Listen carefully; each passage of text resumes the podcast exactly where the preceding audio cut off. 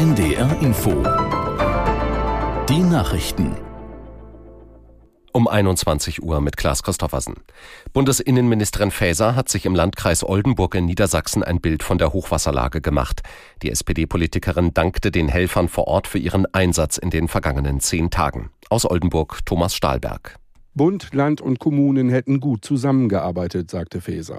In einem Waldstück bei Oldenburg ließ sich die Innenministerin im Anschluss zeigen, wie ein Polizeihubschrauber große Sandsäcke transportiert. Noch sei die Situation in vielen Teilen Niedersachsens angespannt. Jetzt gelte es zunächst, die Lage zu bewältigen. Im Anschluss könne man über Geld reden, sagte Faeser. Angespannt bleibt die Lage besonders in der Stadt Oldenburg. Hier haben mehrere Dutzend Einsatzkräfte heute einen zwei Kilometer langen mobilen Deich aufgebaut. Bei einer Mitgliederbefragung in der FDP hat es eine knappe Mehrheit für eine Fortsetzung der Ampelkoalition gegeben. Von den abgegebenen Stimmen waren etwa 52 Prozent für einen Verbleib der Partei in der Bundesregierung. Aus Berlin Uwe Jahn. Knapp 48 Prozent haben für einen Ausstieg der Freidemokraten aus der Koalition gestimmt. Das ist zwar ein knappes Ergebnis, aber bei einer Wahlbeteiligung von gerade mal 39 Prozent fällt das Votum der Ampelgegner trotzdem nicht allzu stark ins Gewicht. Gut zwei Wochen ist die Abstimmung gelaufen. Sie geht auf eine Initiative von Politikern auf Landes- und Kommunalebene zurück, die mehr als 600 Unterschriften dafür gesammelt hatten, dass eine Mitgliederbefragung durchgeführt wird.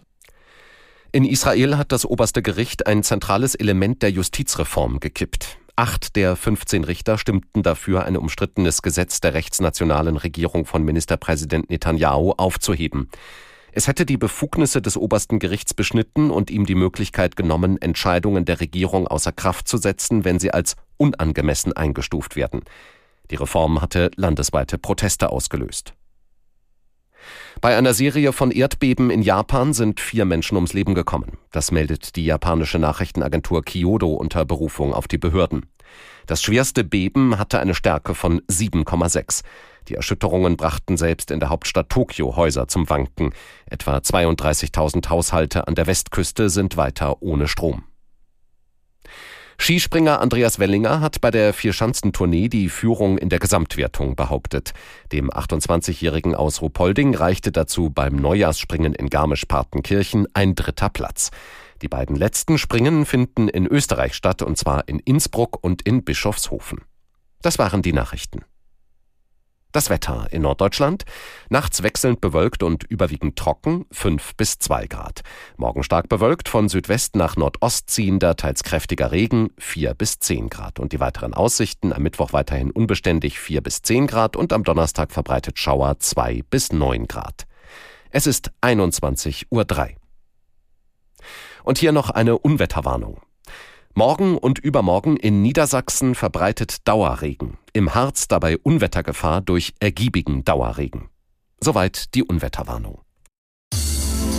NDR Info. Meier Burkhardts Frauengeschichten. Classics. Mein Gast in dieser Ausgabe ist Eva Mattes. Schon im Alter von zehn Jahren war sie die deutsche Stimme von Pippi Langstrumpf. Mit zwölf stand sie das erste Mal auf der Bühne. Als Teenager in den 70er Jahren galt Eva Mattes als schauspielerisches Naturereignis, sorgte in provokanten Rollen für Skandale. Viele Jahre war sie dem Publikum auch als Tatortkommissarin Clara Blum bekannt. Für unser Gespräch über ihr schaffensreiches Leben hat unsere Zeit im Studio kaum gereicht. Freuen Sie sich auf das Gespräch mit Eva Mattes. Heute ist eine Frau bei mir zu Gast, in deren beruflichem Leben alles geklappt hat. Das kann man sagen. Privat hat nicht alles geklappt. Wir wollen es herausfinden. Eva Mattes ist zu Besuch. Herzlich willkommen. äh, guten Tag. Hallo. Liebe Eva Mattes, das mag eine Unverschämtheit sein. Äh, einzusteigen in ein Gespräch mit der Bemerkung, privat habe nicht alles geklappt.